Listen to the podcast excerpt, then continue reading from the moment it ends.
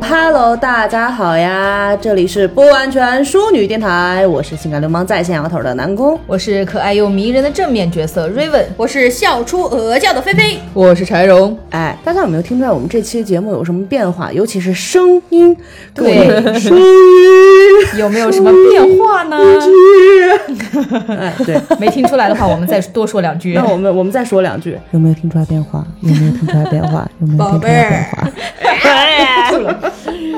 那我们就不卖关子了，啊，我们换话筒啦！我们换话筒了。话筒啦！ 之前呢，我们不完全淑女参加二零二零年罗德播客大赛呢，获得的奖品啊，就是四个罗德专业播客话筒。是的哎对啊，我们终于也用上了专业的话筒。嗯，感谢罗德。感谢对罗德，虽然这一期不是他赞助的，就假装是罗德赞助的。这期节目由罗德话筒独家赞助， 谢谢。啊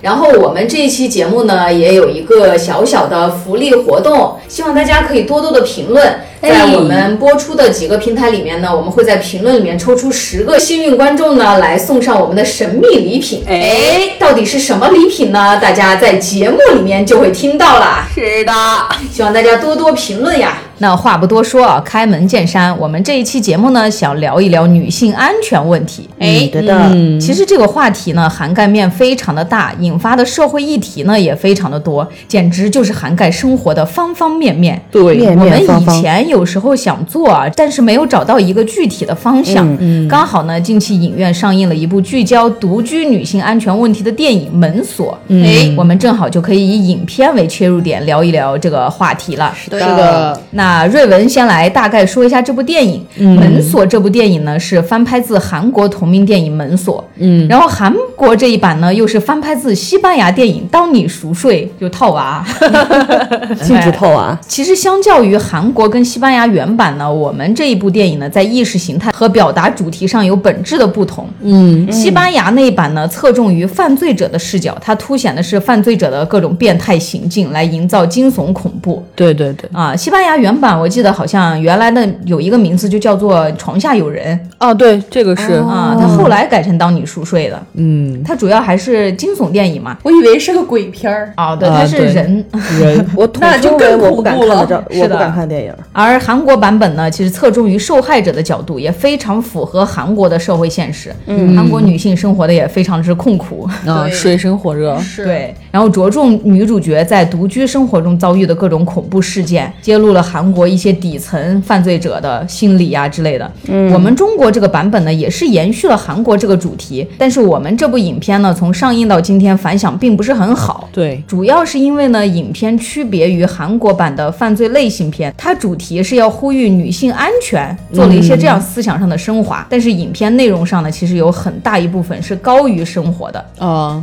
不现实了，对比方说，女主身边比较熟悉的男性都是猥琐的、坏的。其实这个在我们平常生活中的概率嗯吧，概率比较低。对， 嗯，这一点呢，在剧作上来说就是非常失败。我们常说的就是不能通过描写男性的傻逼来体现女性的优势嘛。也不能通过女性的傻逼来体现男性的这种，对，对，当然呢，也不能只通过身边都是坏男人来体现女性生活的不易。是的，对，当然，女性生活的不易，它不只是男人造成的。对，而且影片后半段呢，剧情过于戏剧化了，反派的动机也站不住脚，导致影片最后出现了什么生硬的数据呀、呼吁大家关注女性安全的内容，包括它的 slogan 就是“独居是他们的权利，不是他们被伤害的理由”，也变得像喊口号一样空洞。这不就尴尬了吗？对，甚至就是让人感觉到有点在贩卖女性焦虑的感觉。对对对，现在女性安全呢，其实是一个关注度很高的社会议题。嗯，而且现在选择独居的女性越来越多。当然呢，影片的利益肯定是好的，呼吁大家去关注女性安全。嗯它当时营销的时候一直着重于这一点，也做得对挺对成功的，对对对所以它的预售跟前几天的票房都是非常不错的对。他点映，其实我当时想看点映场，嗯结果他点映场我看了一下，全满了，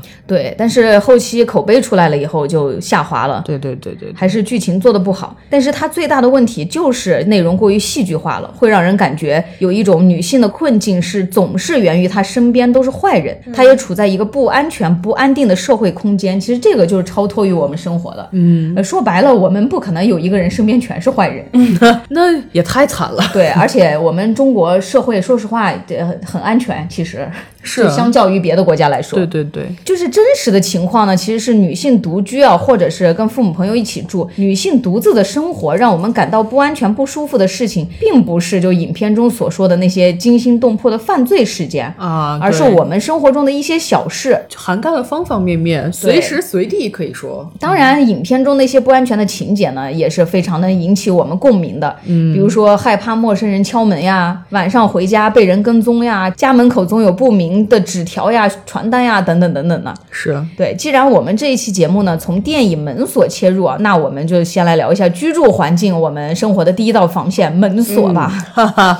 有发言权，我特别有发言权。那我们柴荣先来讲一下， 其实就关于门锁这个事情哈、我最近有一个最新的事儿，是因为我现在住的那个房子它是一个电子锁。哎嗯，大家其实现在很多人都会换电子锁嘛，觉得会方便一点，也安全性更高一点。对因为开它只有两种方法，一种就是密码，一种就是指纹。然后只要不是有人在你那个门头上面安了个监控器，别人是看不到你的密码的对嘛，。但是其实关于这个密码锁，在影片里面也讲了一段挺长的剧情，就是你这个女主她家里面用的也是密码锁，嗯，就是每次开密码的时候都要左顾右盼呀，然后生怕怕啊别人看到自己的密码，然后每次开锁完也会认真的把密码锁上面留下的指纹擦擦掉，对，就是每次看到自己密码锁上面有别人的指纹的时候，真的就是吓得魂儿都没了。是是，然后我们一开始用的那个锁呢，它就是常规的那种，算是怎么说啊，开发商配的吧，嗯啊，它就是把那个锁盖儿啊打开，往上一推，然后输入密码，然后就进去了。对但是后来我们换了一个特别高级的锁，这个锁高级到我觉得都有点震惊，嗯，就是那个锁，你把它关上以后，你再按一下锁键，你能听到咔咔咔 滋这样的声音，你知道吧？我家的防盗门对对对，我觉得这个门儿已经很很强了。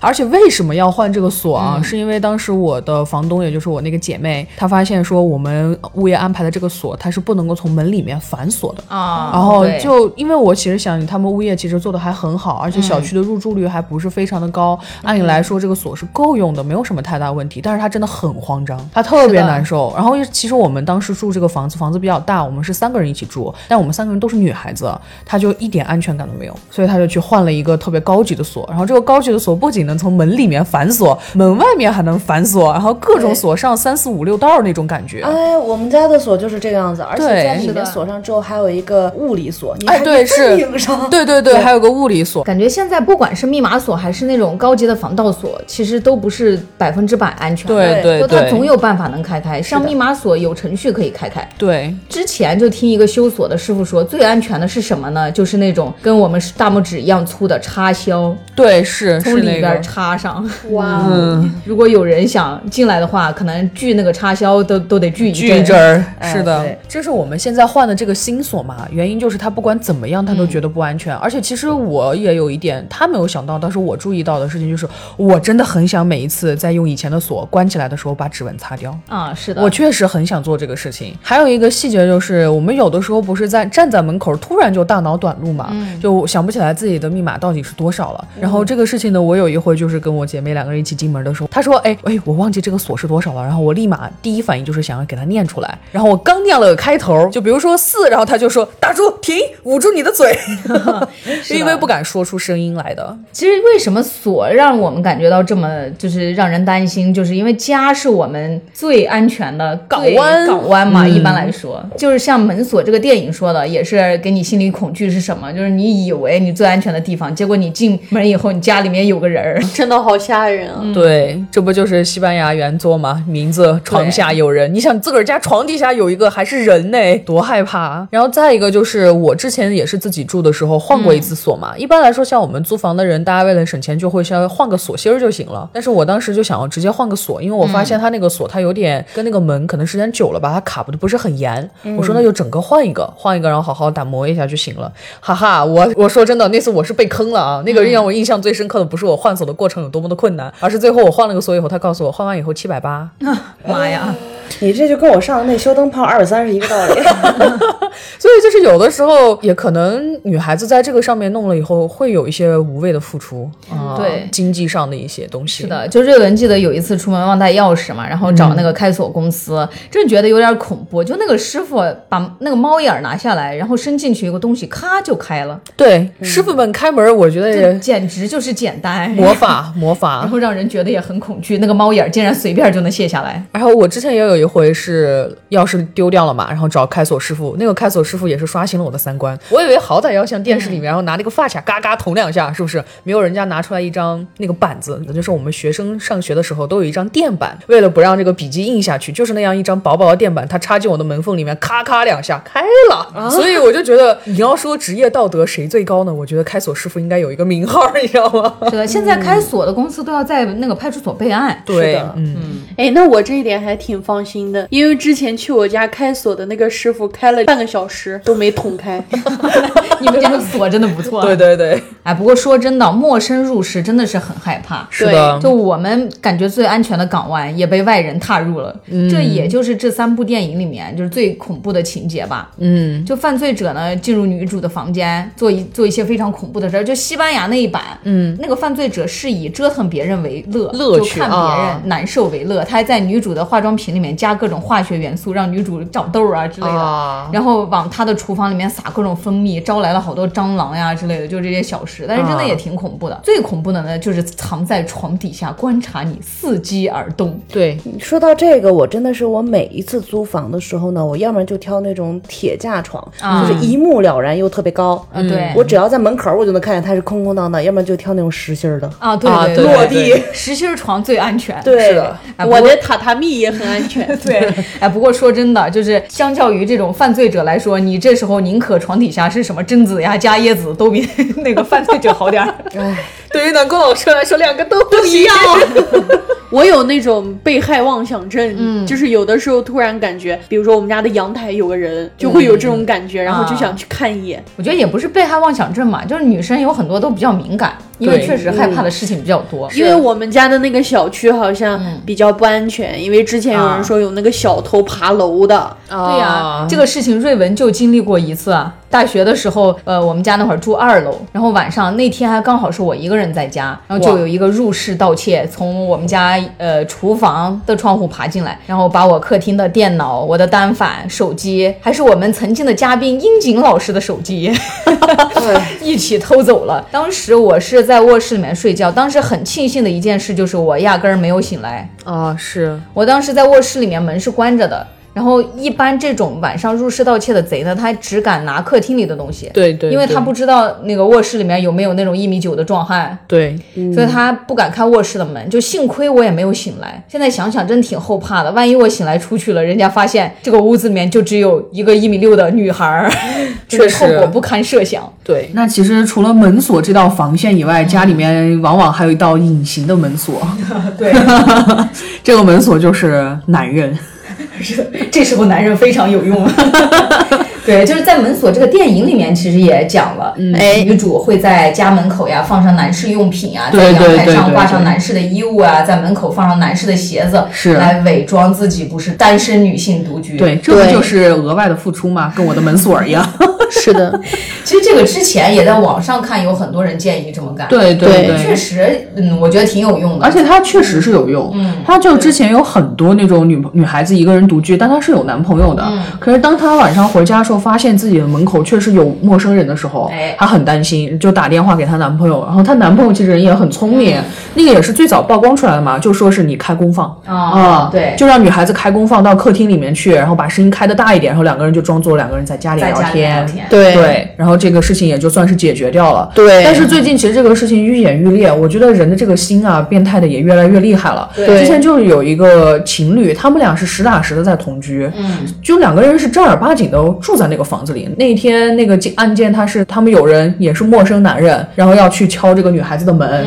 就已经是男孩子已经出来了，说我女朋友在这儿，我们俩在，你要找我们有什么事儿，哎很很有礼貌。其实真的是你这个时候有礼貌有什么用？ 哎。气得我在那儿砸腿， 然后外面的人就根本就不管，他们不知道是为了什么，反正就是一直在砸门。后面发现有男人以后，直接拿了工具把门直接砸开了，然后呢？也很快的报了警。最后如果不是警察来了，我估计他们俩那天凶多吉少。哦，真的好恐怖啊！感觉每次看看这种事情都觉得很恐怖。这是要干啥？他要杀人吗？不知道没有这种原变因态。的想法我们也对猜不来，。后来这个事情曝光出来，是因为她的男朋友当时两个人也是准备休息了，上衣都脱了，那能怎么办呢？就一边录的像，然后一边报的警，然后还要保留证据。哦，啊不过想想，如果女生独居的话，还是真的要多一些心眼儿。反正对，之前看过很多视频，就是那种男生录的那种假装在跟你对话的声音，哎呦在 B 站啊上有哦很多，对包括就是在呃车上你也可以接，然后在对对家里也可以接的对各种用途的，我觉得非常好用。啊，是的，是的，感谢这些帮忙的男人。对，而且他还会在屏幕上告诉你什么时候该说什么话，然后还会给你时间预警，三二一，我要说话了那哎种。真好哎。对，哎，这种是有的，而且我之前有很多声音工作者的朋友嘛，嗯，然后我让他们给我也录过很多版的这个，那找一个那种声音像张飞的给我录一个，哥哥，怎么了，哥哥？谁呀、谁在敲门呀，哥哥？开口就一句哥哥，你是不是又穿女装了？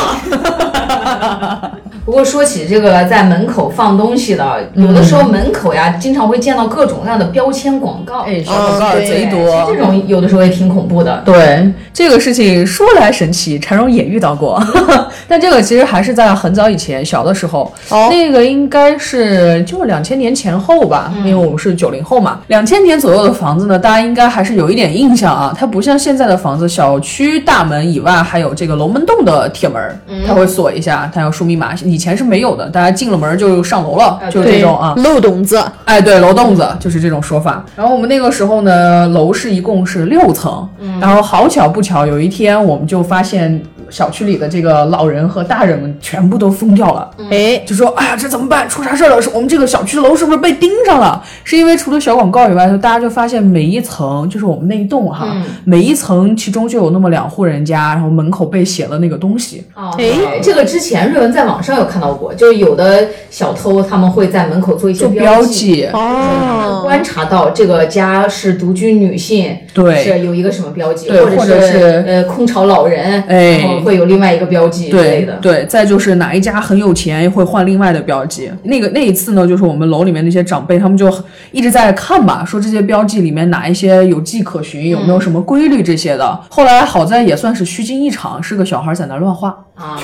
这熊孩子揪出来打一顿。关于这个，瑞文昨天刚好在网上看到一个消息，就是一个女孩她出差，然后有几天不在家里面，她回来以后呢，连续两三天发现他们家门口有垃圾，哦，有这特个，别生气啊，她就以为是呃谁就没素质嘛，把垃圾放到自己家门口，她就去找物业，然后调监控嘛。嗯然后她后来呢，发现是有一个形迹可疑的男的，嗯然后经常来观察他们家门口，然后会给他们家门把手上塞传单呀之类的。其实这种也挺常见的。如果那些小偷他塞了传单，发现你一阵子没有取，他就断对定你们家没人。对他就对会有的时候想想怎么偷什么的，是啊然后这个东西呢被对面儿那个人家的保洁阿姨发现了，然后哦，那个保洁阿姨给他门口放的垃圾，还每天给他换一个 新的。真的是好用对，心这是啊！很好的一个阿姨，她就是想让那个对方觉得这个家是有人的，对，真的很好。然后调了监控以后，才发现了事情的真相，然后非常感动。嗯，人间有真情，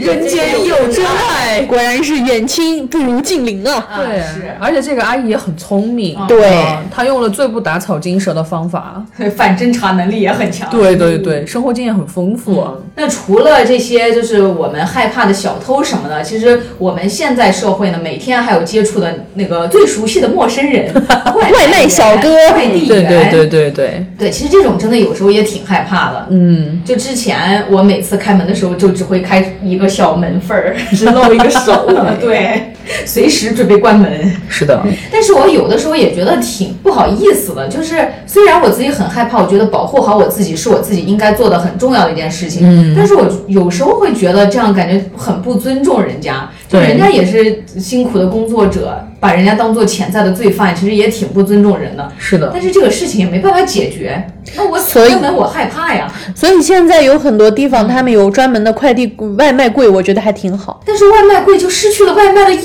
义呀。送上门来。以前想下楼 呀，以前以前我和就是舍友同居的时候，同居一起生活的时候，那个时候因为家里有两个人嘛，再加上还有两只傻猫，啊就不怕，所以直接开门一般都是，然后会跟人家说谢谢啊。但是说到外卖员这个事情，之前我哥住的小区发生过一个，就是他们传言说有外卖员杀人的事件。哇，那个时候我就很害怕嘛，嗯我就跟我哥说：“哎，哥哥！”然后在微信上说，他说没钱。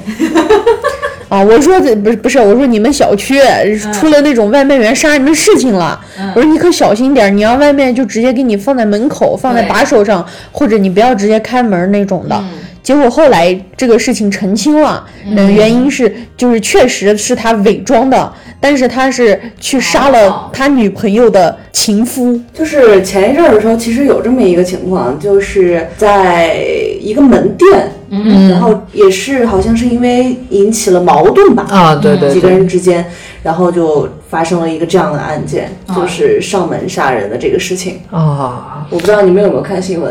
我好像知道这个事儿，啊，人还挺多，对，但是感觉这种事情真的没办法避免。嗯对呃我们不是说外卖员怎么样，就是人他总有那种想犯罪的时候。是的，但是外卖员主要他在晚上，尤其是跟我们送夜宵的时候接触的话，确实如果独居的话，真的挺恐怖的。对，所以这个其实可以建议一下大家，呃，我们一般呢在自己家的门口，它都是有楼梯或者消防柜的，啊，嗯你可以让它放到消防柜上，说现在不方便拿。啊，其实这种我也害怕，我怕它放在那儿偷 偷潜伏我，埋伏，看用猫猫眼。眼好好看，害怕。哎，这时候突然想着可以在楼门口装个摄像头。哎，对，有，我曾经想装过，嗯但是我觉得咱们现在的摄像头，我能买到的、嗯都是常规款，大家看一眼就知道，哎，这有一个摄像头 啊对除非我去做，我不当人了，我去搞偷拍，搞个针孔的，大家发现不了。其实摄像头是有一个威慑的作用的，与其这样，啊不如对去买一个假的。嗯啊，对他看见那儿有个摄像头，他就不会，对，哎，车载的会不会便宜一点？那个假的摄像头也就几十块钱，你买吧。就买个壳儿，可 以，可以，可以。用油。它带灯呢，在等呢。 不过其实说到这个外卖员的这个事情哈，嗯也还有一个是我曾经看到一个知乎上的外卖小哥发的，哎嗯他说我也是希望给大家提个醒，不管大家是男是女，在家里面拿外卖的时候，也还是要注重一下着装。啊，对对对，因为他呢自己在跟同事们有的时候闲暇聊天的时候，能对听到有一些男生开荤段子，啊说今天去送了个餐，哪哪哪儿的一个女女业主，然后她收餐的时候穿了个睡衣就出来了，然后就啊看了两眼啊怎么的。但其实这种人食色性也，我倒是能理解，对啊，但是他就说，万一真的遇上那种个人素质极低的人，然后尤其是女孩子吧，你怎么保护自己呢？多恐怖呀！是的，这样的话，就是建议大家呢注意着装，并且像我和 Raven 一样，只露一只手。呃说这个只露一只手，其实我后来想到了一个方法，哦，就是我每次会特别诚恳的跟外卖员说谢谢你。这个其实也是我曾经在一个文章上面看的，嗯，那个文章说感谢别人的时候，其实谢谢跟谢谢你是有非常大的差距的。对，是在我们表达的时候，如果加了主语的话，这个感谢会层级升高。哦所以我就是想让他知道，呃，我伸一只手不是看不起你，也不是把你当遣菜的罪犯，是我不方便，对，我是真心的感谢你给我送外卖，所以我每次都很诚心的会说谢谢你，然后就感觉有点像解决了我心里面的一个疙瘩吧。啊，我是一有用。般都是谢谢。哎，之前不是还有出过一个，嗯，小姐姐买了个筋膜枪，哦结果被人家以为是按摩棒，嗯，然后呢，就在快递上直接骂那个女孩儿，然后甚至还就是说你你不守妇道呀，怎么就会、啊可能会我以后要去怎么怎么的那种，然后那个事情好像现在也还没解决。哎，对，我觉得这种真的是挺可怕的，就只能说没文化吧，没文化加没素质。因为你也根本不知道，这就是咱不是骂外卖小哥，也不是骂快递小哥，你也不知道你面对的那个人到底是个怎么样的人。是啊，而且就算买了按摩棒又怎么了？对呀、对呀，反正各个行业的人都有就是素质低的吧，主要嗯是外卖小哥跟快递小哥他们离我们生活很近，对，是嗯。对，所以有的时候总会有点让人害怕。对，而且其实说到这个快递小哥，因为现在快递上门也只有一家顺丰，啊，是。然后顺丰小哥呢，他就会说：“我给你放快递站了。”我说：“不行，你给我放到家门口，因为我有时候会买比较重的东西，因为养乌龟缸啊那些的。”然后他说：“那行，那我帮你送上去，但是你家是哪一个呢？”然后他我会跟他说门牌号，他说门牌号是哪一边呢？我这个时候会跟他说：“呃，那一层楼只有我家门口有地垫儿。”有的时候说完以后，我会觉得完了，他会不会记住我们家只有我有地垫儿 啊？然后我们 家只有我是个女的。居去，对对对对，就也是挺矛盾的，就还确实是女生平时日常里面会担心的事情。嗯，造成我的被害妄想症越来越严重。哎，没错，敏感点其实挺好的。刚才我们不是说完了外卖啊、快递这些是怎么样一个方便的处理方式嘛？嗯，呃，其实还有我刚才说的那个可以放在楼梯或者电梯这个地方。啊，哎，对，其实作为南宫来讲是非常讨厌电梯的。哦 虽，然我懒，我很依赖它，但是我确实很讨厌电梯的存在，因为我有密闭空间恐惧症，我是真的觉得很难受。是对，啊，我觉得电梯最恐怖的就是跟同行的男性，他不按楼层。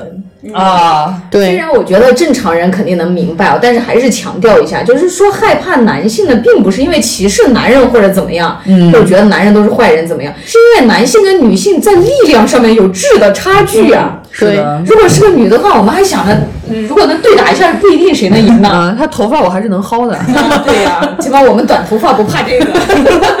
虽然菲菲是一个高大魁梧、威武雄壮的套马的女汉子，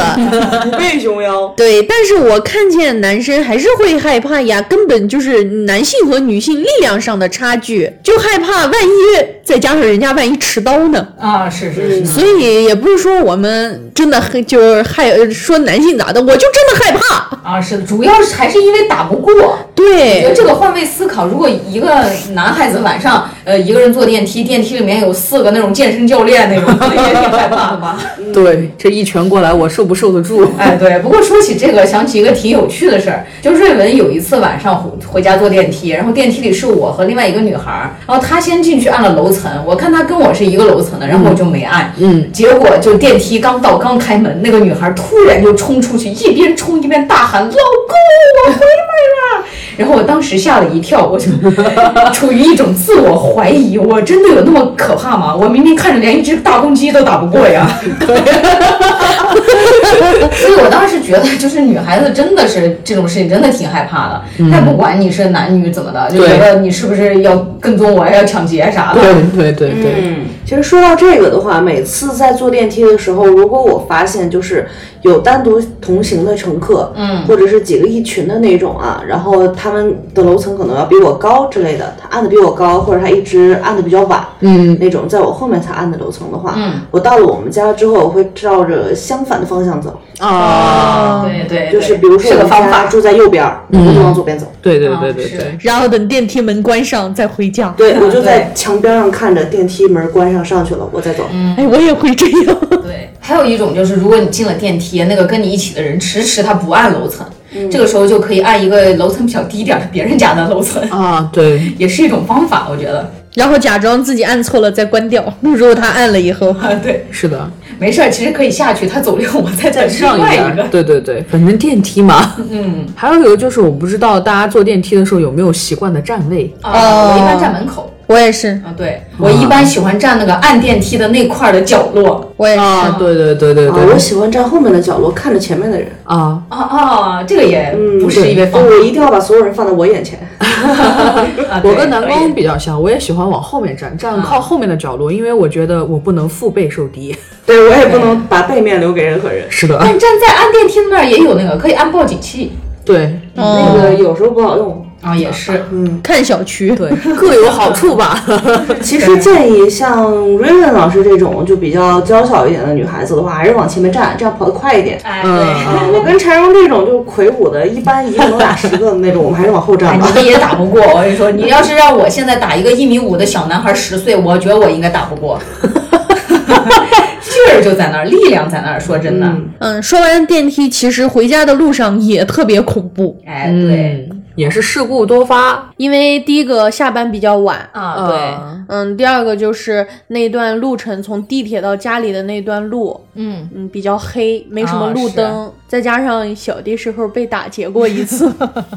小的来时说候出你的经历，嗯，这个之前在节目里面也有提起过，嗯就是我大学的时候有一次在我家门口上网，回来的时候被一个人尾随了，然后他跟着我一起进了我们家院子，但是女人的直觉就告诉我这个人有问题，真的是第六感，就是觉得呃一直有人，因为平时别人在我后面跟着我也不会觉得有什么，嗯对但是那天就是特别明显，我就觉得膈应，嗯，完了我就回头问了他一句，我说你家也在这个楼上吗？嗯，他说我家对对呀、住在三楼，我当时就疯了，因为一到六楼是商铺，哦哦不住人，我吓得赶紧就走。结果到了我们家门口，那个人就从背后捂住我的嘴，问我哎呀要妈钱，呀但是他只问我要五十块钱。我当时想的是，你赶紧把我放开，我给你两 百。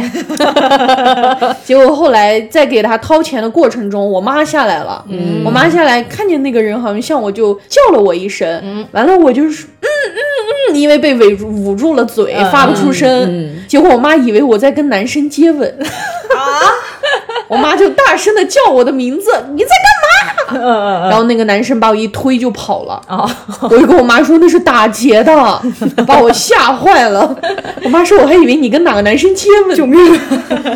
还好妈妈救了你。对，所以在那一次的经历以后，下班路上就是我挺害怕的，而且也是我至今不敢晚回家的原因之一。嗯，就是我很少参加那种晚上特别晚的活动嘛，嗯，除非是比较重要的，而就算我参加了，也会让我妈在门口接我。啊，对对对，晚上回家的路真的挺恐怖的。我觉得作为女生，一般都挺害怕这个的。嗯、瑞文之前就路上不是喜欢听歌嘛，嗯，对，之前有一次的时候，晚上回家，然后就听听着歌，听见声音不是很明显，但是等我发现的时候，突然发现我后边有三个男的，妈呀，虽然人家也不是什么犯罪者，但是当时把我吓坏了，因为他们离我很近。然后后来我就在晚上黑的路上就不戴耳机了，嗯就会要觉得耳身后发毛。，对要耳通八方，哦 对听看有没有脚步声靠近，如果有就赶紧跑。我觉是这样得的就是女生都挺害怕的，对吧？但其实像以前我爸晚上都被打劫过。啊，所对以对，于这个社会来说，对我们女生就更加的苛刻。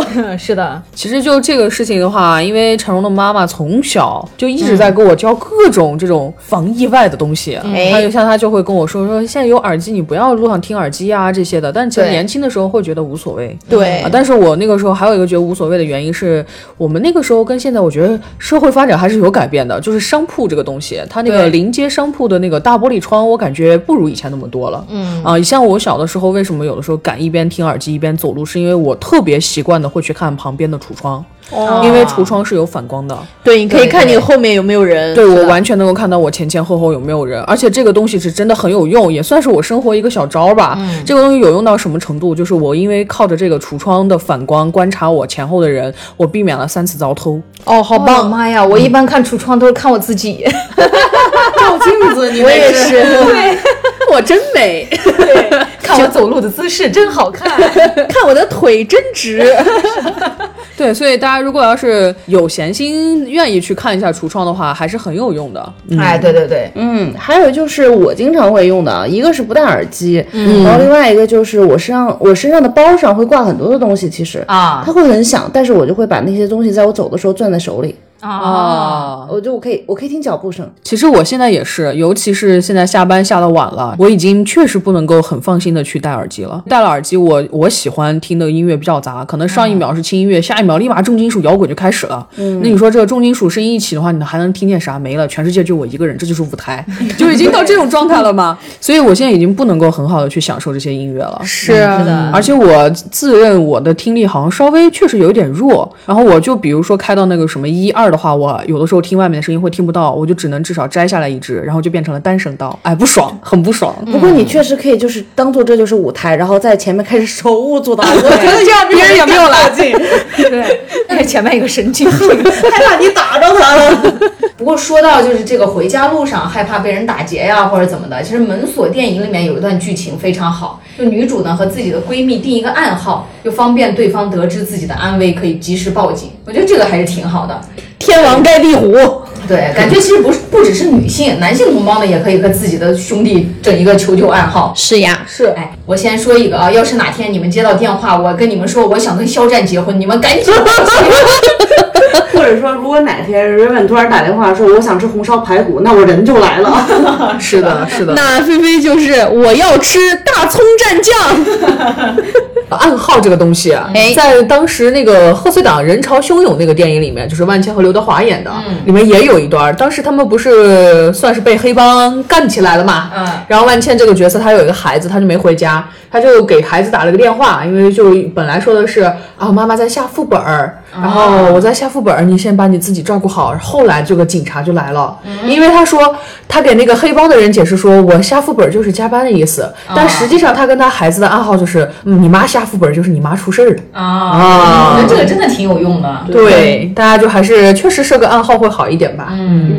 哎，不过说到独居啊，其实独居我觉得还有一个事情很恐怖，就不光是遇到伤害事件或者怎么样，其实你自己一个人在家生病啊、受伤 啊，其实也挺恐怖的。嗯，这个有很多人，大家发现以后反正都抽了。这个我是有一个真实的事情的，就是我这个呢是老人独居。啊，嗯，虽然我知道现在的摄像头其实很多它是不是安全的，因为网上有很多人可以看得到。对，但是有一次呢，我奶奶自己住的时候啊，她就是浇个花把自己给变折了，然后啊太太当时就跪地上了，跪地上之后呢，也够不着电话，也对摸不着手机，对就没有人能发现得了。后来是啊过了几个小时，是因为我们家里人有日常要打电话嘛，然后嗯啊，发现没有接，就赶紧过来了。再后来，我就一定强烈的说，我一定要安个摄像头，我就安了一个在客厅里。这个时候我就觉得，其实有的时候，呃，隐私在卧室也好，在洗手间也好，我是看不见的。嗯，对，比起隐私，更重要是安全。我可以随时看，哪怕我没有办法打电话，我可以随时打开看啊，他在干什么。对啊对对对对对。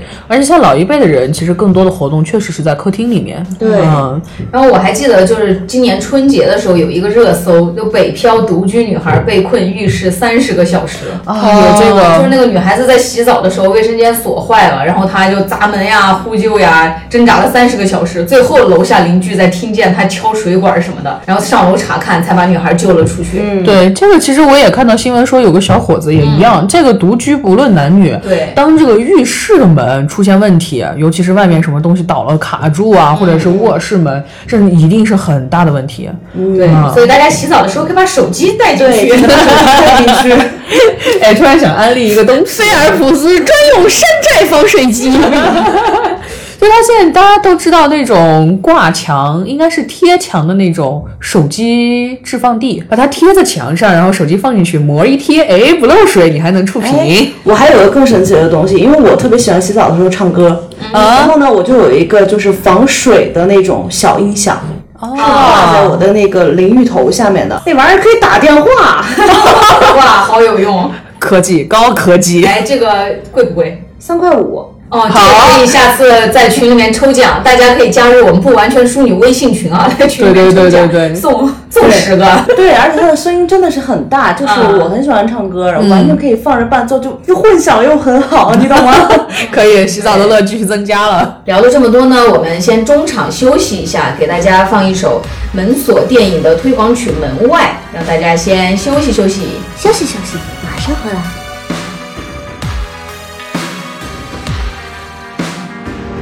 也许你以为的美梦就爱上，月光却在偷偷窥探你的床。陌生人的张望多防不胜防。嗯是谁揣着欲望又无处安放？危险近在咫尺，人不可貌相。伪善通常都在温柔里乔装。嗯独处的时光，给心不妨，魑魅魍魉，不要惊慌。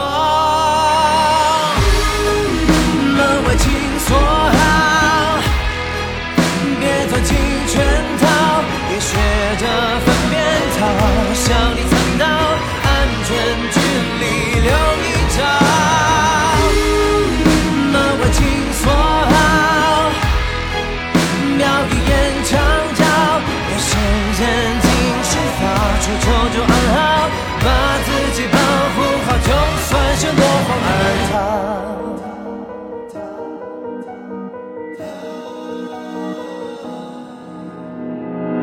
看她闺蜜心潮蛊惑的模样，心机越是猖狂，越暴露真相。沉默忍耐的人，终究要反抗。No. 偶尔闯入错崖不失为胆量，命运难免荒唐，也保持希望，相信终有阳光会拆开假象。嗯嗯独处的时光，给心不放，魑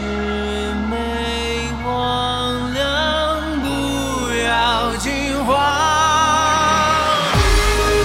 门外请锁好，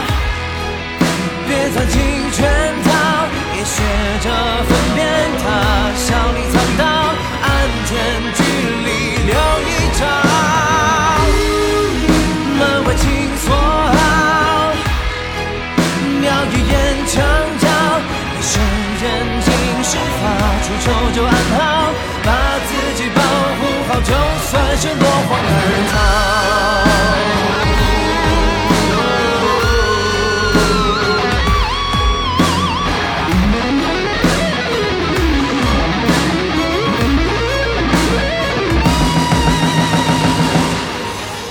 门外请锁好，别藏进圈套，也试着分辨它，笑里藏刀，安全距离留一招。门外请锁好。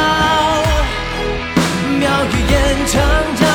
夜深人静时发出求救暗号，把自己保护好，就算是落荒而逃。那其实除了家以外，我们还有一个算是常居但也危险的地方，嗯，就是各种酒店。啊，是酒店真挺恐怖的。就从瑞文的角度讲，不光是那些犯罪事件，我这个人比较迷信。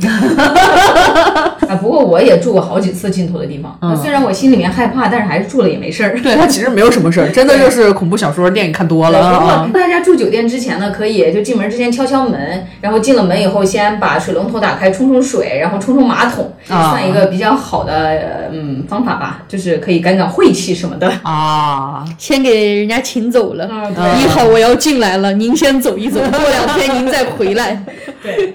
真的变成灵异故事了，对，不过说起现在住酒店呢，这几年好像酒店出事儿的真的挺多的，新闻上。很多。我就感觉有一个酒店，我不是黑他们啊，我只是说事实， 因为这个事实大家随便查都查得到。就是有一个酒店，它叫做锦江之星，哎，我特别喜欢订这个酒店，但是锦江之星可能就是因为大家喜欢的人多，它也确实做的有好的，对，所以它出事儿我记得率好特别高。我记得好像之前成都的疫情就是锦江之星出来的。不光是疫情，就是我们兰州以前，我记得在我上初中那会儿，嗯，我就听到过这个传言，应该是真的假的，我也不确定。但是确实那段时间，那个锦江之星的一个酒店它封了，就说是在锦江之星床底下拉出来尸体。可能就是锦江之星，因为快捷酒店嘛，它做的也挺好的，又便宜，我也住过几次，可能入住率比较高，这个是频率就会高发高，了。对，就一样的嘛，就人多的地方事儿才多嘛，从此以后，南宫再再也不敢进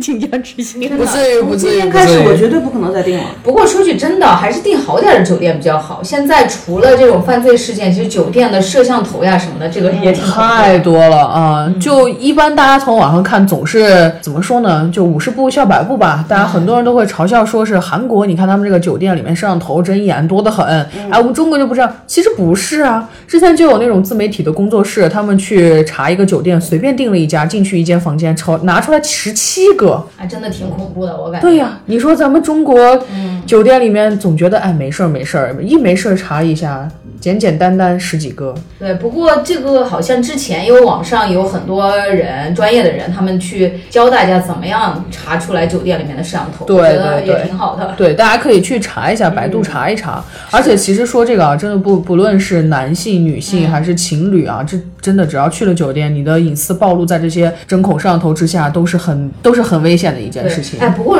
如果是瑞文自己想的话，因为这些事情我没办法去改变它。对，嗯，我肯定出去的话，尽自己所能，要订稍微好点的酒店，嗯还是好一些，或者是订政府的那些旗下的那些酒店呀、啊企业旗下的酒店。但是如果实在是我穷呀，没办法，我只能订那些快捷酒店的话，我就不想这些事，啊就是是我不会给自己增添那种受害者错的压力。对就算你我被拍了，我被发到外面了，那我也是受害者呀。大家对一呀看这个东西就是被拍的呀，我也不觉得我丢人了或者怎么样。对呀你们这些犯罪者才应该丢人。是的，嗯嗯，这个想法我觉得还是很重要的，就千万不要觉得说别人拿着这个东西拍了，然后还把你找着了，找着说你要给钱什么，这种属于诈骗，报警。对呀啊、也他们要说流传出去给你的什么亲戚朋友看，那能怎么地呢？是我的错吗？对呀、嗯，哎，所以说还是不能有那种受害者有罪心理。对，哎，不过住酒店的话，还是大家一定要挂好那个防盗锁。是很重要，必嗯挂。对嗯其实之前也有人教把那个衣架再再用防盗锁呀、啊对对对什么对别几圈儿，其实也都挺重要的。是因为毕竟酒店不像我们家只有我们有钥匙或者怎么嗯样，酒店那些门卡大家都有。其实或者可以去买一个便携的门堵，嗯，啊 对。那个东西我是有的，而且这个玩意儿是真的推不开。淘宝上怎么搜嗯，你就搜酒店门堵啊？哦这种，但是一般有一种是便宜一点的，只不过就是一个硅胶的一个塞子，就是堵在那里对。但是那个东西说真的，如果要严重暴力的话，应该我觉得还是可以的。嗯你别买液压的那种，那个玩意儿是真的弄不开、 液压过得了安检不？可以过的，那个可以过。之前是我们说过这个公众号叫“女孩别怕”，嗯， 对。田静推荐的。哦，对对对，哎，不过说起这个住酒店啊，就不得不想起另外一个可怕的事情，就是跟猥琐男同事一起出差，哇，真的恐怖啊！绝望。就我们《门锁》这个电影里面也有那个男男上司，然后利用职务之便对女主 PUA 性骚扰各种各样的，就跟那种猥琐的上司啊或者同事出差真的是地狱。 这种都不光是出差，这种就属完全属于职场性骚扰。对，啊，这种职场性骚扰，我曾经有一个朋友，嗯，他真的是运气实在是点儿背到不行。嗯，虽然我们刚刚说电影里面那种就身边男性全是恶人，或者身边女性全是恶人这种、概率很小，但是有的人他这段时间就是遇得到。他当时换了三份工作，连续换，全是因为职场性骚扰的问题。嗯，就是他不管是那种什么强迫去要求说啊、吃饭啊喝酒啊，或者就直接是在工作上面，就是他坐在那里打打文档，然后是对面就过来摸毛手毛脚啊，这种事情真的是他连续换了三份工作，短短的四个月吧，就真的是确实很难，你这怎么怎么办呢？就像电影里面那个女主呃出去帮完应酬呀什么的，晚上男上司送她回家呀之类对的。对对，就是因为人有的时候不仅仅是一个人，嗯，你还有社会身份，还有自己的工作，还有生活上的困难，也对不可能就是谁直接就老子不干了，滚吧 你。对，而且其实就说到这种就是送人回家这个事情啊，就柴荣县身边遇到的一些男性朋友，对，就真的我怎么说，分寸感掌握的非常好。嗯，就当人家说我送你一下吧，然后有的时候会说，哎，客气一下，说没事儿，不用，我们回去了。嗯，这个时候对方会说是其实天挺晚的了，我们反正又有车啊，或者嗯又其实顺路也还好，我们就把你们女生都送一下，送回去。嗯那这个时候呢，我们有的人就说也都是关系好嘛，也不要就强行服了人家这个好意，就会说那我们就一起走。然嗯后但是这个时候如果有人就比如说我自己，我有的时候会说真的没事儿，我自己就回了，他们就会说那没事儿，那你就自己回，但是你回去给我们发个消息。嗯，这种分寸感是很好的对，。主要是这种为什么会这样，就是因为人家是真心想送你回家，担心你的安全而已。是但是那种非要送你回家，那本来就居心不良。这种这个时候确实大家就会打一个问号出来，他到底想干嘛？对呀、而且像电影里面的男上司会在楼下试探性的问我送你上楼吧，这种就已经很明显了，是是也是很恐怖啊。再次对再次表扬一下子良哥哥，真的是一个良好的典 范。子良哥哥送我回家的举措呢，就是我们一起站在那儿，然后打车，打完之后呢，司机来了电话，他说你不要接，我来接。他接完之后给司机说完，然后司机到了。他自己到副驾驶那边去给司机说从哪条路走哪条路走，然后上车之前拍了一下那个车牌号，然后让我把链接发给他，嗯，很对体贴又细致。对哎，暖男呀，可惜不是我的。是个好人。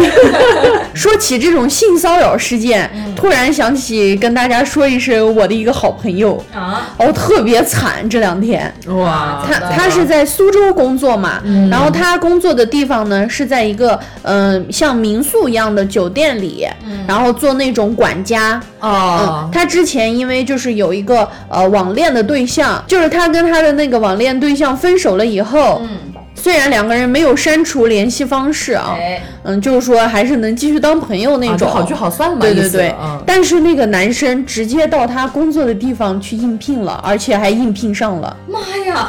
然后就跟他在一起工作。天哪！我朋友是真的特别不喜欢啊他，不要说已经分手了嘛，而且就是让他已经有生理反应的那种恶心。啊，就比如说吃个饭啥的，那个男生就坐在他的对面，那女生去哪个房间，那个男生就要跟着去找她。我天好哪，烦呐！啊结这果种他有一天跟我说，他说他在给我拍了一下那个男生的下半身，就腿。然后我说我说你这干啥呢？他其实装作他在撸狗狗，他们那儿有个大金毛，然后拍到了那个男生的腿。他说那个人一直跟着我，哎呀，真的好恐怖呀！我就觉得很，我就说你赶紧辞职，因为当时那个男生跟他说过，说我要来你这儿工作，他就说你来我就走。嗯，然后他其实已经做好了辞职的准备，但是因为他们那个离职要有一个月，中间要有一个月，哦嗯，然后他就直接提了那个离职。其实她这个女生已经现在有了男朋友了，她男朋友其实也挺生气的，但是无奈就是因为那个男生他也在别的城市，嗯，他就害怕，嗯，现在万一跟那个男的撕破脸以后，会对自己的女朋友有伤害危险，危险。而且我觉得这个事情最恶心的一点就是，那个男生他也没做出什么违法的、违规的行为，对，但是他一直是在骚扰你，你也没办法报警。你嗯就是故意恶心你嘛对。而且再加上还有一个安全隐患是什么呢？就是我朋友他所在的那个地方，他住的地方，嗯，虽然门锁是没问题，但是那个窗户可以扒开。哎呦天哪！他就每天都害怕那个男的会扒他窗户，他就每天拿着那些东西，什么个凳子啊啥挡着。这个时候我给他支个招儿吧，就是我不知道他有没有看过那个网络上面防老鼠爬墙的东西，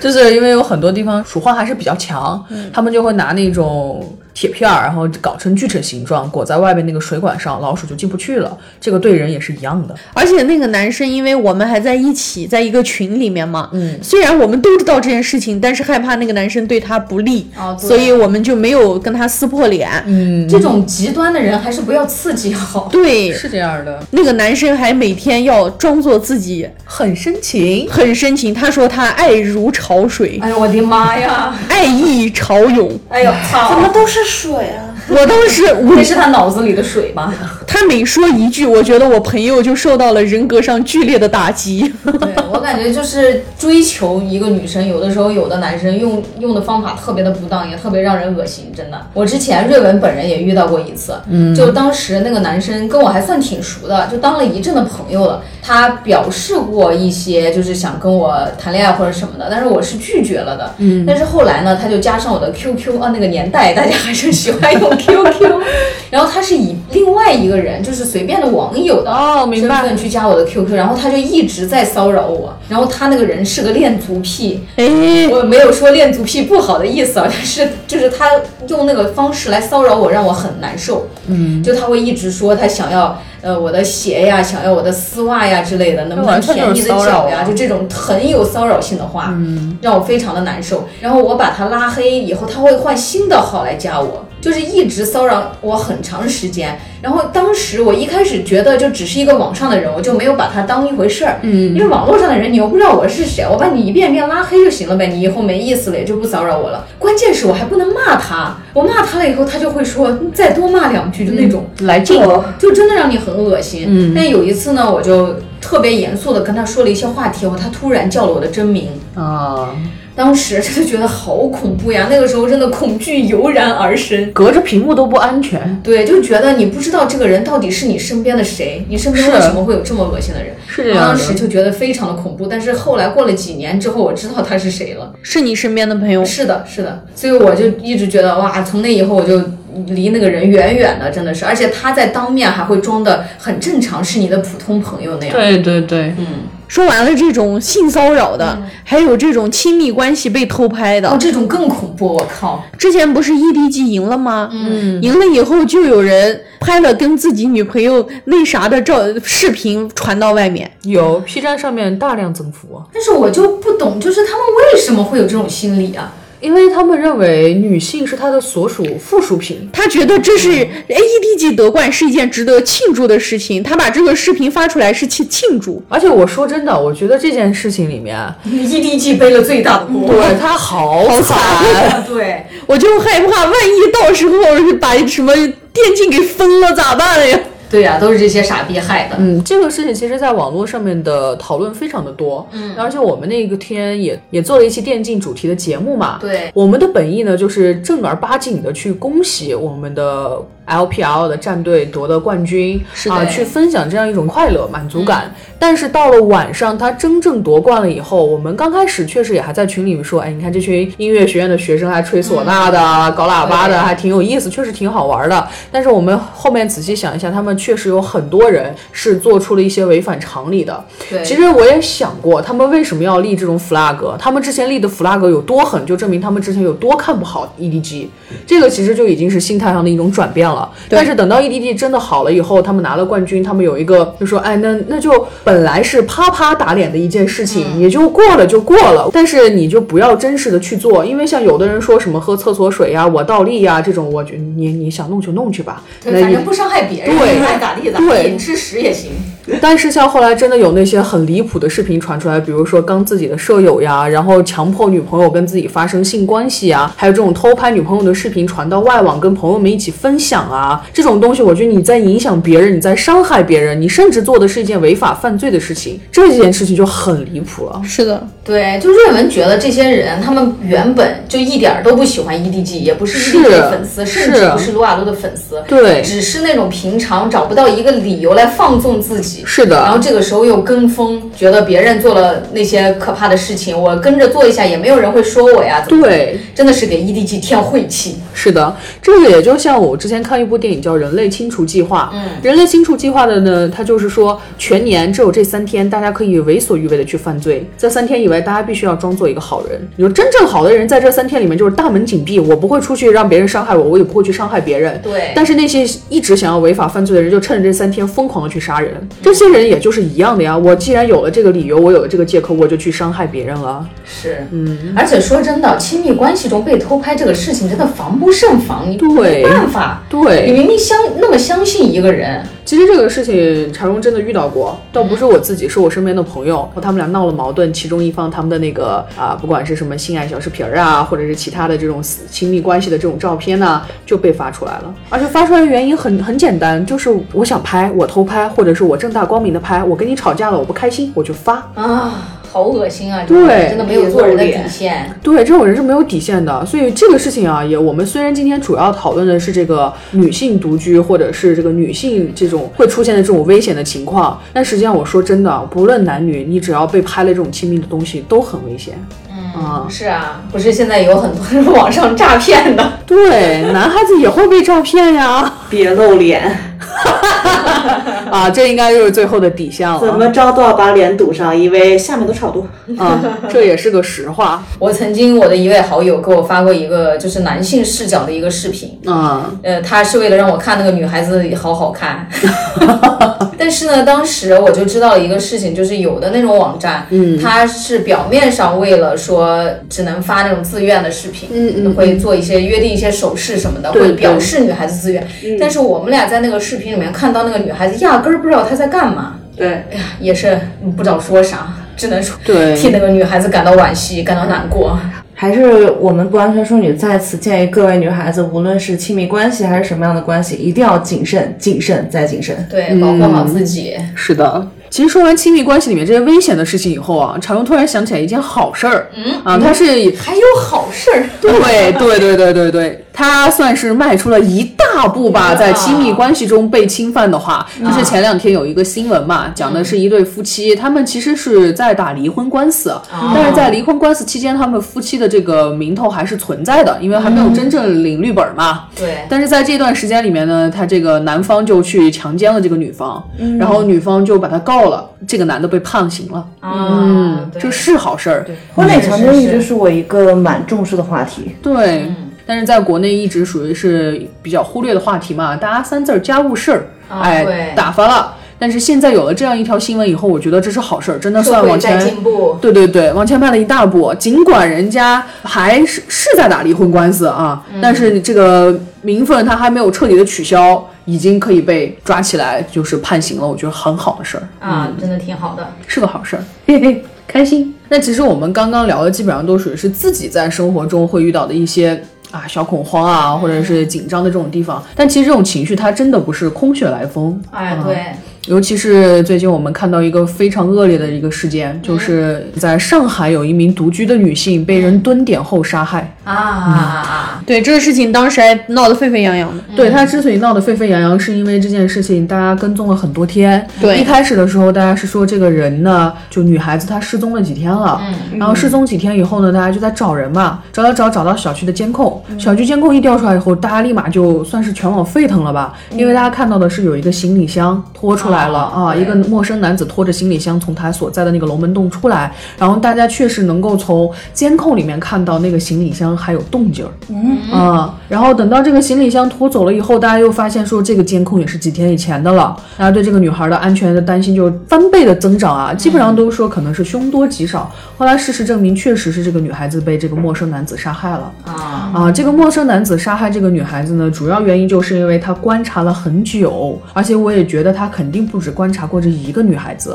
他只是观察了很多人，又在这一个女孩子的家门口蹲点了许久，然后觉得他一定会让自己成功，就去把这个女孩子杀害了。女孩子她住的这个房子，它并不是那种商品房，它就是那种普普通通大家从小住到大的老房子。嗯，例如说这种安全的话，我们也就是在小区门口的保安大叔或者是保安阿姨，再也就是自己门口的那把锁。那这些防线全部都被突突破了以后，真的遇到问题，真的只有死路一条。哎，所以还是独居的女孩子，还是一定要就是自己多关心一下自己，多长点心眼儿。对，然后宁可被害妄想症，也不能就放松警惕，对是因为现在社会的不安全隐患其实也挺多的。是，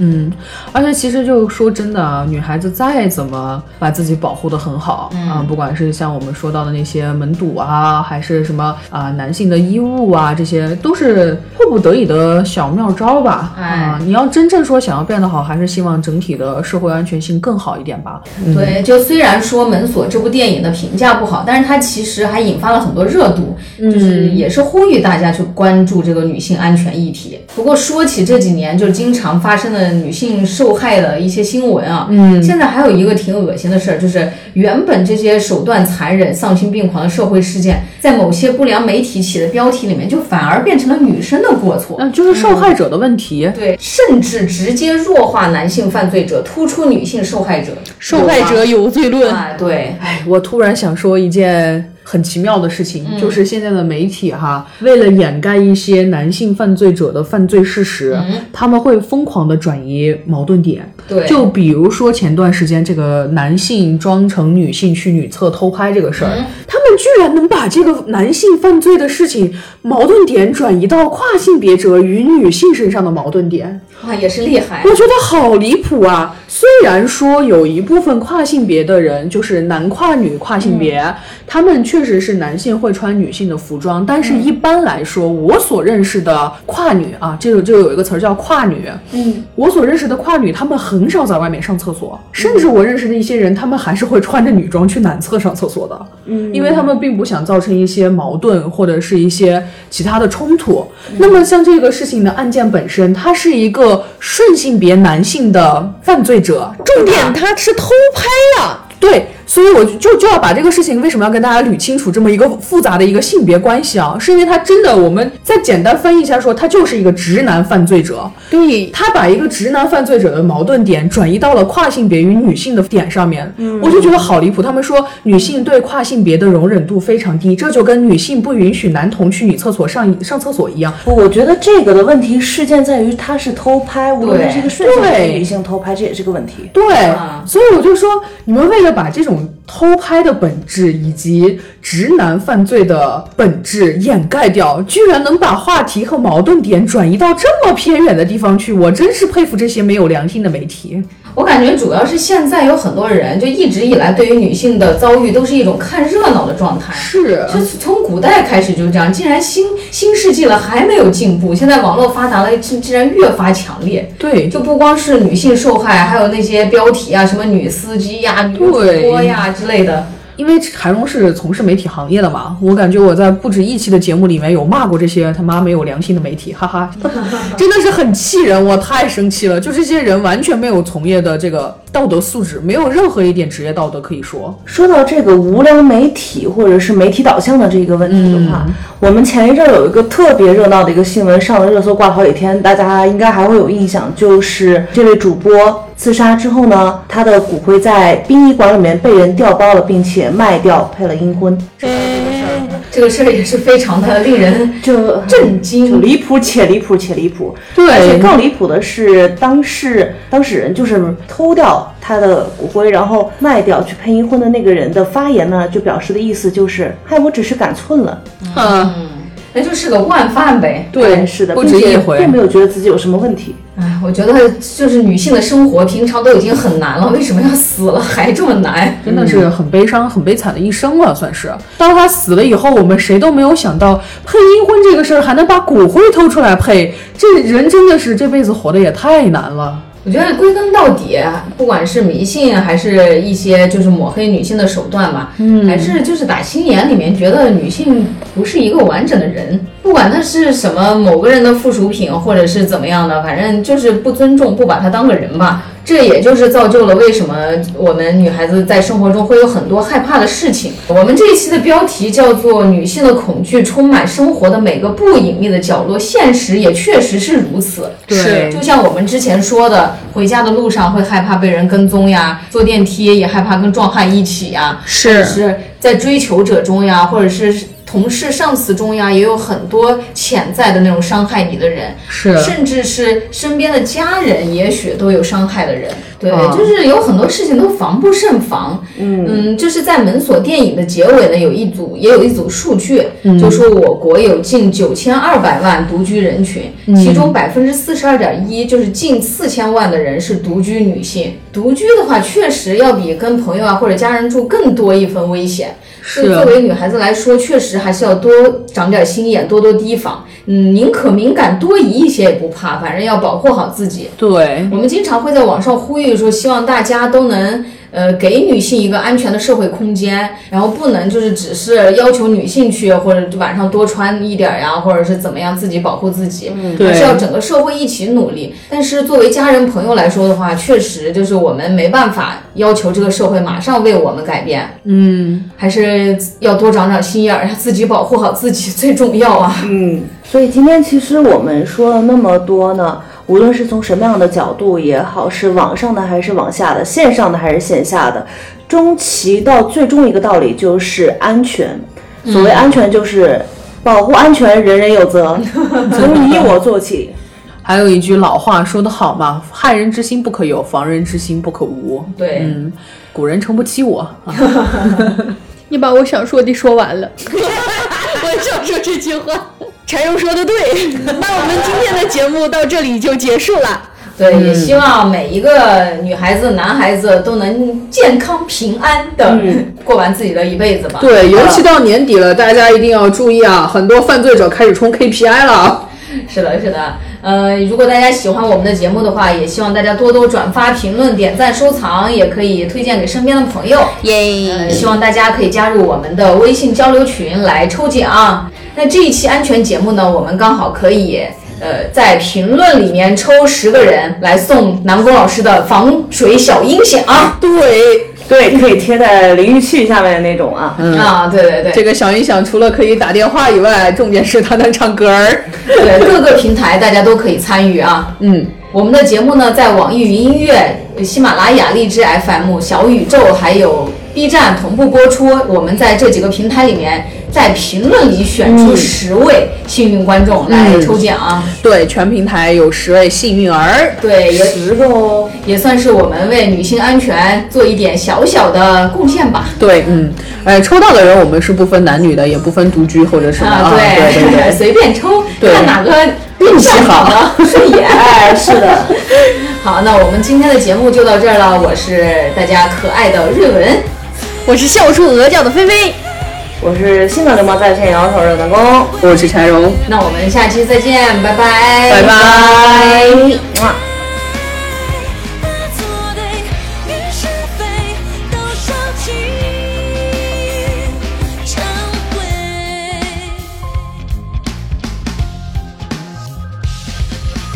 寻找一个地方，有意思爱的光和绝望的对抗，能将深夜照亮床上伪装，一万种可能等在今夜不见物质的未来。混乱的嫉妒是谁中学生我和我对望，说明就倒映出了谁的宿命在被捆绑，而宿命扣着喊着心的无常，总是无常锁不住的是我深的渴望。垂头